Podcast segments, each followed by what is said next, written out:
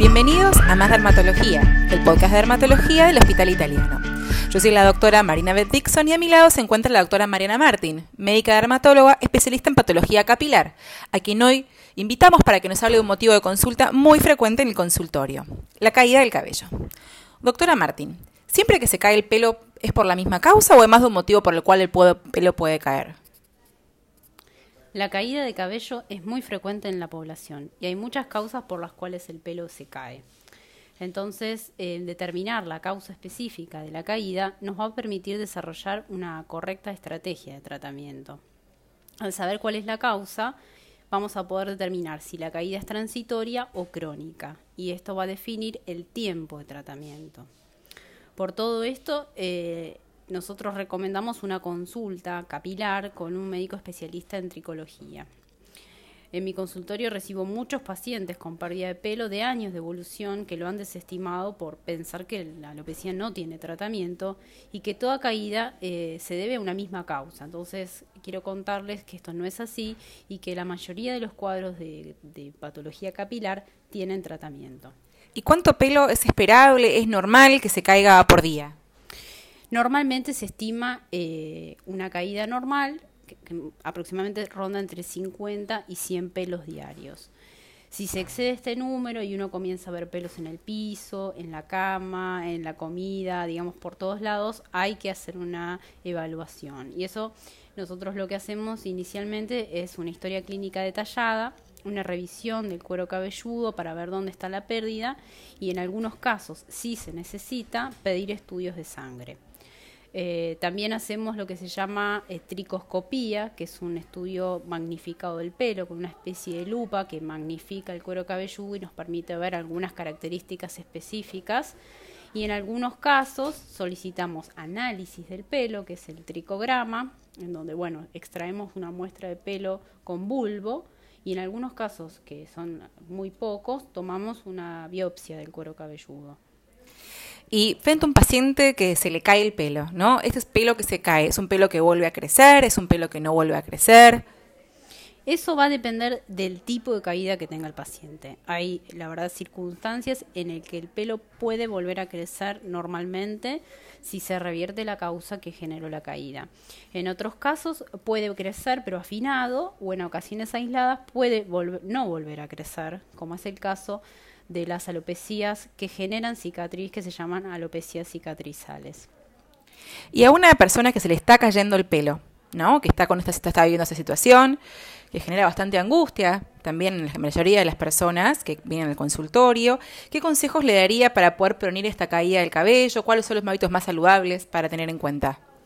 Bueno, lo más importante son eh, los hábitos saludables. En principio, una alimentación balanceada, con un adecuado ingreso de proteínas. Muchas personas a veces restringen algún alimento, como por ejemplo los vegetarianos, y si no logran tener una buena suplementación con otros alimentos, pueden tener algún déficit nutricional.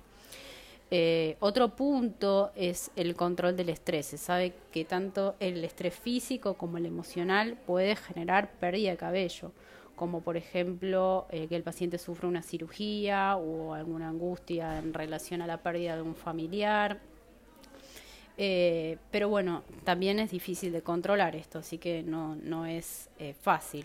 Se recomienda realizar ejercicio físico y algunos pacientes a veces yo los asesoro y les recomiendo algunas medicinas no, orientales como el yoga y la meditación para mejorar la calidad de vida. ¿Y cuáles son los cuidados que tendríamos que tener de nuestros cabellos para que estén más sanos, para que estén más saludables? Bueno, la verdad que la frecuencia del lavado va a depender del tipo de pelo que tenga el paciente, si es graso o no. Por ejemplo, en el caso de los cabellos eh, grasos, el paciente necesita lavarlo en forma diaria. Otros que tienen el pelo seco, eh, la verdad que no necesitan lavarlo tan seguido y, y está bien también. Otros consejos son evitar el daño de la fibra. Hoy en día es muy frecuente el uso de planchita, de secador de pelo y usarlo en forma diaria. Yo trato de recomendarle a los pacientes que lo usen para alguna ocasión especial, eh, por ejemplo una fiesta, se pueden planchar el pelo, pero no hacerlo en forma diaria. Algunos secadores de pelo, por ejemplo, nos permiten regular la temperatura. Lo ideal es usarlo lo más frío que se pueda. También eh, aconsejo usar peines anchos, no acostarse eh, con el pelo mojado, no atarlo mojado tampoco. Y si me preguntan en relación a las tinturas, la verdad es que no están desaconsejadas, pero eh, trato de, decirles que espacien el teñido y que usen productos sin amoníaco.